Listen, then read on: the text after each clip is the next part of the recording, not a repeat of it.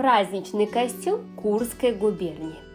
Народный костюм Курского края интересен своим многообразием. В разные времена в Курский край приезжало много переселенцев из других регионов России, а они приносили с собой традиции, обычаи, обряды своих областей. Основные виды курского народного женского костюма – это паневный комплекс, состоящий из рубахи и паневы, и сарафанный комплекс – рубаха и сарафан. Народная поговорка гласила «девки сарафан везде пригодится, а у бабы в сундуке руке валяется.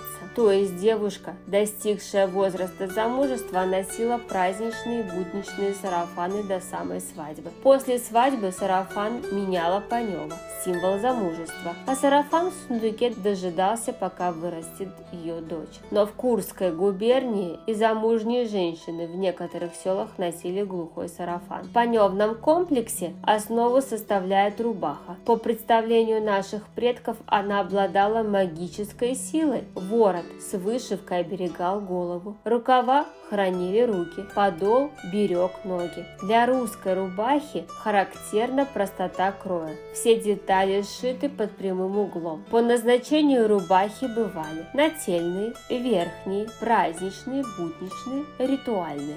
Самый древний тип женской одежды, которая бытовала в Курском крае в прошлом веке, это панева. Паневу шили из трех полотен.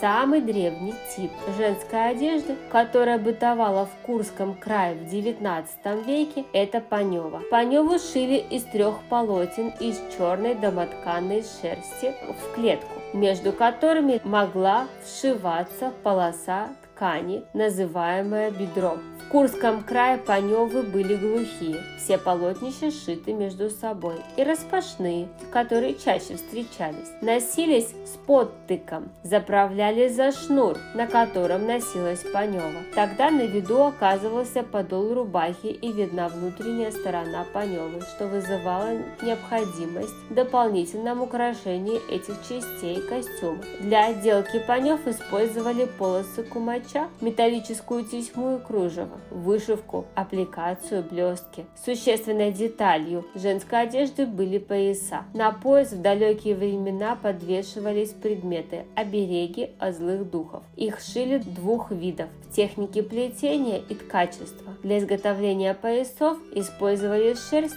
или шелк. Поверх паневы женщины надевали густо украшенные вышивкой лентами, тесьмой, кружевами завески, длинные передники. Головной убор для женщин был обязателен глухой, то есть полностью скрывавший волосы. Лишь молодые незамужние девушки могли носить ленты, открывающие макушку. Головной убор курской крестьянки был одним из наиболее сложных. Он мог включать до 18 предметов. Не каждая крестьянка могла позволить себе такой головной убор даже в праздники. В будние дни женщины могли прятать волосы под платком. Нагрудное украшение называлось грибатки. Его изготавливали из шелка, стекляруса, использовали вязание. В качестве шейного украшения использовали бусы, стеклярус. Украшение из длинных шелковых лент называлось заплечки.